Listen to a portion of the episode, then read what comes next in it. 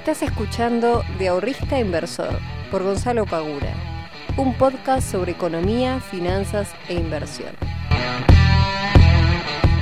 Muy buenas tardes, muy buenos días, muy buenas noches, bienvenidos y bienvenidas a un nuevo capítulo del podcast. Es el capítulo número 70.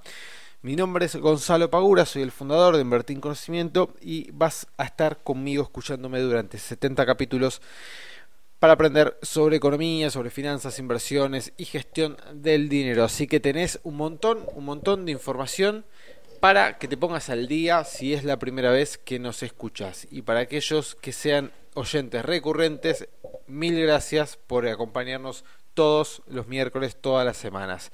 No te olvides de compartir este podcast eh, para que vaya llegando cada vez más a más personas y más personas estén capacitadas para afrontar todos los problemas financieros que puedan llegar a tener. Quiero contarte dos cosas que me ponen muy contento em, que vienen de la mano. La primera, tenemos una nueva guía gratuita de planificación financiera anual que te las puedes descargar desde nuestra web entrando a nuestra página de internet en la parte de kit gratuito vas a encontrar la nueva guía de inversión, eh, perdón, de planificación financiera anual. Y no solo eso, vas a encontrar también un regalito más que no te voy a decir cuál es. Quiero que entres a la página y te fijes. Así que entra a nuestra web, anda a la parte de kit gratuito y te vas a encontrar no solamente con la nueva guía, sino con algo más este, que agregamos hace unos poquitos días.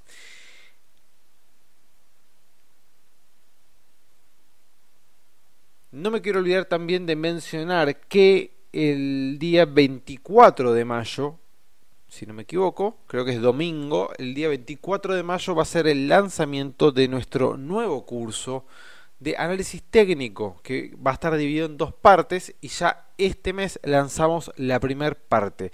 Así que todos los que quieran aprender, eh, aprender análisis técnico y quieran aprender y finanzas, inversiones, ya saben lo que tienen que hacer entren a nuestra web, háganse miembros, aprovechen que tenemos un montón de capacitaciones completas con certificados, workshops, charlas y el acceso a la comunidad que cada vez hay más gente y se está formando un grupo excelente. Así que tenemos un montón de novedades para todos ustedes. Dicho todo esto, vamos a pasar a los temas del día de hoy. Hoy voy a hablar un poco sobre la confianza y las expectativas en el mercado y cómo esto mueve los precios y como esto es tan importante a nivel no solamente inversor, sino a nivel país. Pero antes de pasar a la parte de inversiones, vamos a hablar un poquito sobre las cuestiones económicas que se están dando en estos últimos días. La más relevante quizás es el hecho de las nuevas regulaciones que impuso el Banco Central en cuestión de compra-venta de dólares. Por si no lo sabías, te informo que si llegas a comprar los 200 dólares de dólar oficial, o sea, el dólar oficial más el 30% de impuesto país que te cobran por comprar dólares, no vas a poder acceder al mercado de dólar MEP ni dólar, eh, ni dólar de contado con liquidación. Es decir, que si vos compras los 200 dólares o 100, no importa el monto, que mientras compres dólar este, dentro del mes, desde el momento que vos lo compras hasta 30 días después, no vas a poder acceder a más dólares de manera legal, obviamente, comprándolo en la bolsa este, por el MEP o el contado con liquidación.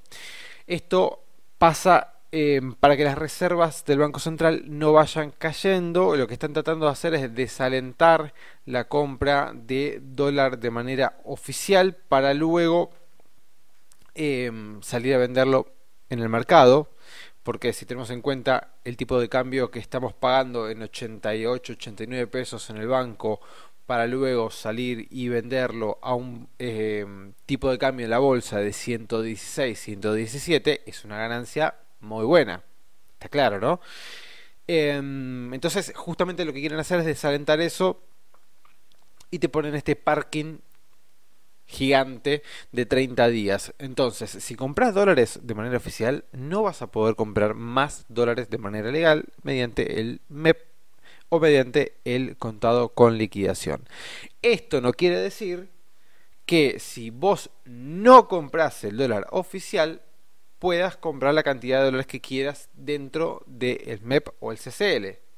De vuelta, esto es para desalentar la compra de dólares oficial. Entonces, vos, si no compras, si no tocas esos 200 dólares a tipo de cambio oficial, podés utilizar las otras fuentes que son el MEP y el CCL. Obviamente vas a pagarlo bastante más caro, ¿bien? Pero vas a poder comprar la cantidad que quieras. ¿Por qué? Porque el dólar CCL o el dólar MEP surge, nace de una transacción entre personas, o sea, entre privados. No afecta en ningún momento a las arcas del Banco Central. Cuando vos estás adquiriendo dólares a través de la compra-venta de un bono, podría ser el AI-24, por ejemplo, eh, en ningún momento interfiere o interviene, mejor dicho, el Banco Central. Sino que vos lo estás haciendo contra una contraparte. Vos querés vender, hay alguien que quiere comprar. Vos querés comprar, hay alguien que quiere vender. Entonces, como eso no interfiere, y no hay fuga de capitales ni nada por el estilo, lo puedes seguir haciendo. Bien, esto quería aclararlo porque había varias dudas y varias personas obviamente que estaban preocupadas por este tema porque ya sabemos que en Argentina el ahorrista es en dólares. Todos queremos dólares, intentamos comprar la mayor cantidad de dólares apenas tenemos unos pesos em, sobrantes después de pagar todo lo que tenemos que pagar mes a mes. Em, tema coronavirus, no voy a hablar demasiado, sinceramente, o la verdad prácticamente nada, porque bueno, eso es algo que si lees los diarios, el noticiero, todos los días lo vas a ver. Así que seguramente estás al tanto de lo que está pasando. Los mercados, tanto acá en Argentina como mundiales, están un poquito más calmos, ya que ahora, luego de dos, tres, cuatro meses, no sé cuándo empezó, creo que en enero, eh, después de un tiempo ya más o menos se están viendo las repercusiones, se está viendo la letalidad, se está viendo el contagio, están empezando a aparecer algunos tratamientos que están dando buenos resultados, entonces ya hay un poquito, no quiero cantar victoria, pero un poco de tranquilidad en los mercados. Se ve en Estados Unidos que no ha tenido, por suerte, toco madera y espero que no pase de vuelta, grandes bajas Em, fuertes y pronunciadas dentro de sus índices en los últimos 15, 20 o 20 y pico de días. Eso es una buena señal. ¿Podemos decir que se terminó la tendencia bajista? De vuelta, no, todavía no. Em, pero bueno, por lo menos no estamos viendo caídas abruptas del 5, del 6, del 7, del 8 y hasta el 10% en los índices de Estados Unidos o de Europa, como veníamos viendo Em, en marzo, que marzo fue un mes tremendo para cualquiera que estuviese invirtiendo en, en la bolsa. Ahora está un poco más tranquilo, acá en Argentina está pasando algo similar, pero el problema que tenemos nosotros agregado, aparte de esta eh, pandemia mundial, es el tema de la deuda que el gobierno está haciendo canjes de deuda em, con los acreedores y está ofreciendo bonos más largos y a pagar los intereses, o sea, los cupones recién de acá a tres años en algunos casos eh, y pagar el capital más lejos todavía. Entonces, todo este tema de la deuda, y por eso viene el tema de hoy de la confianza y la expectativa, es ese plus lamentable, engorroso y pesado que tenemos nosotros en nuestro país, que los otros países en este momento no están teniendo ese problema. Por ejemplo, Perú hace no mucho salió a buscar mil millones de dólares en el mercado y le ofrecieron siete mil millones. ¿A qué tasa? Al 4% anual. Entonces, fíjate cómo Perú, que es un país em, en el cual tiene un PIB más chico que nosotros, tiene menos recursos que nosotros, em, nosotros tenemos si todo funcionara mejor, bastante más potencial, pero se ganaron el respeto, se ganaron la confianza de los inversores y bueno, pueden colocar deuda al 4% anual y le ofrecieron 7 mil millones em, en total para poder este, hacerse de esa deuda cuando solamente pedían mil. Hasta quizás podrían haber pedido mil a una tasa inferior, teniendo en cuenta que si te ofrecen 7 mil millones al 4%, bueno, te ofrezco el 3 y capaz me ofreces solamente mil y listo, y pago un poquito menos. Pero fíjense la gran diferencia que hay entre un país y otro, siendo que em, Perú en cuestiones de PBI y en un montón de otras cosas más no es superior a la Argentina. Pero bueno, le está yendo mejor, son más prolijos, son más confiables, eso se paga.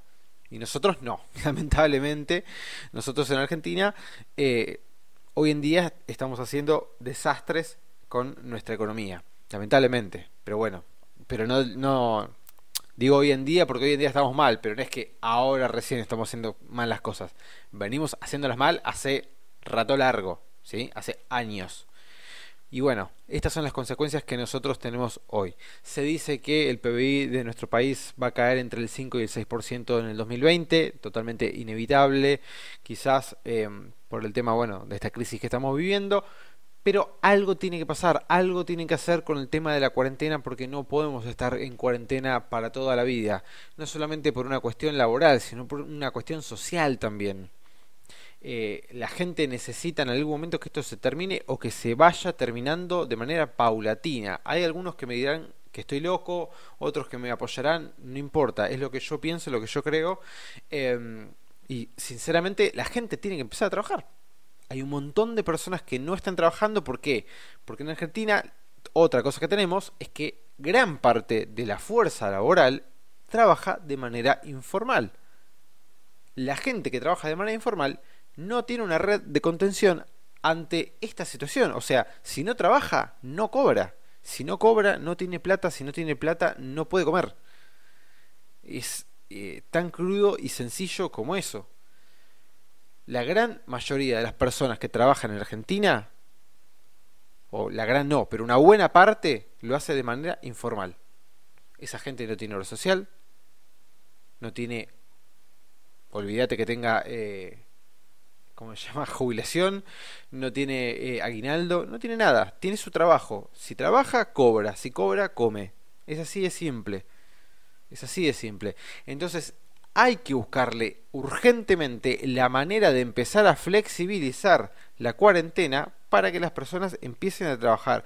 Porque si no, cuando esto se flexibilice o cuando directamente lo larguen, va a haber un montón de personas que, perdieron el trabajo.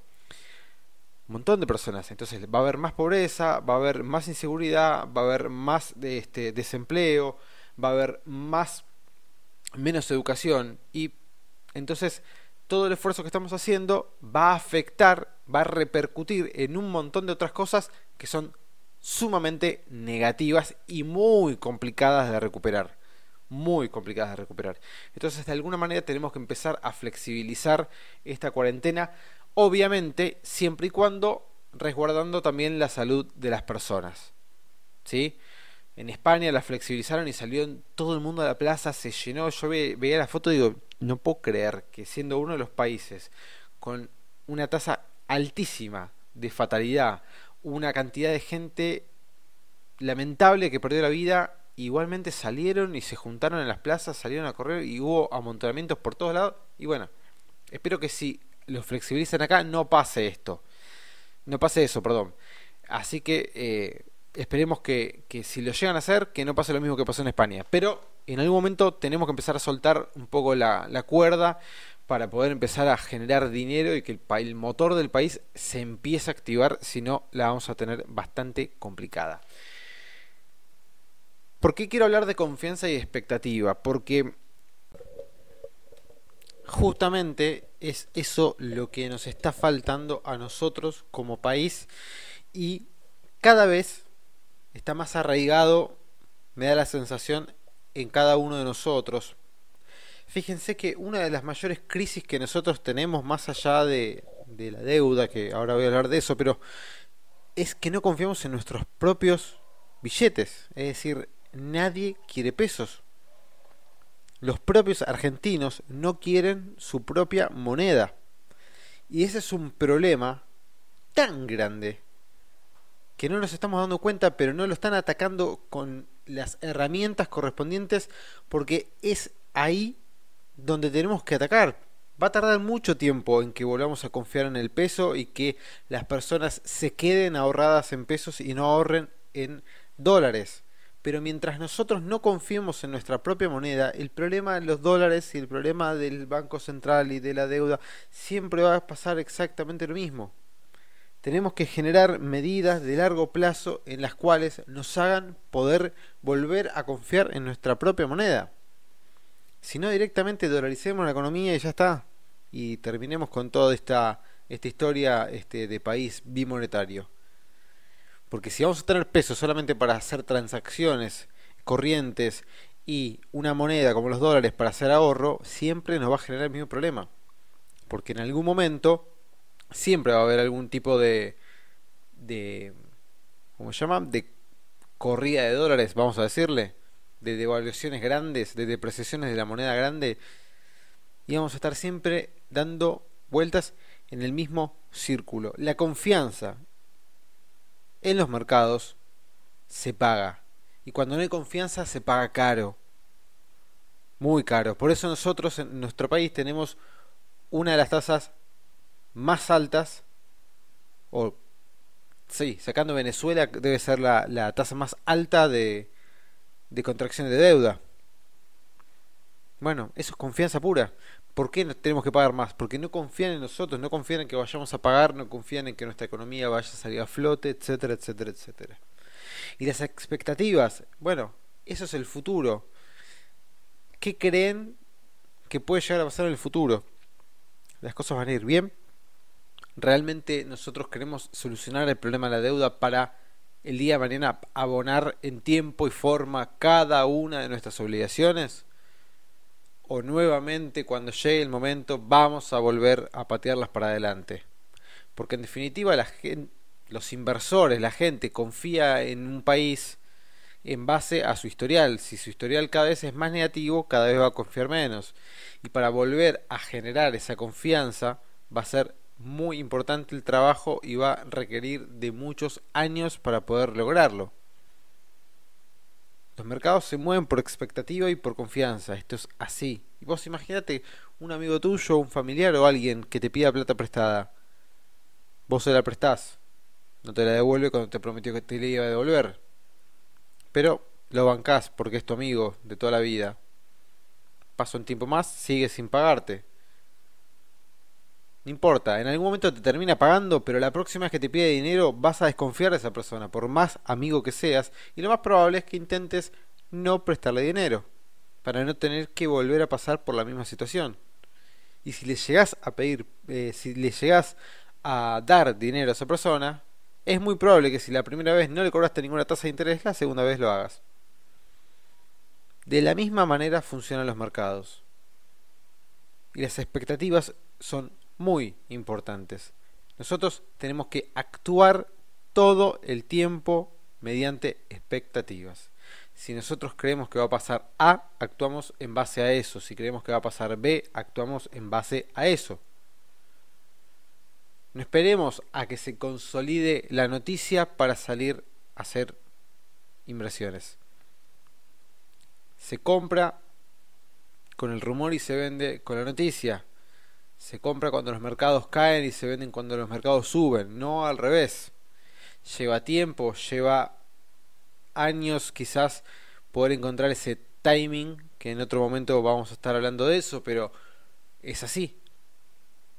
Si nosotros compramos cuando el mercado ya está recuperado y, empieza, y ya viene subiendo y se recuperó fuertemente, eh, vamos a entrar bastante tarde.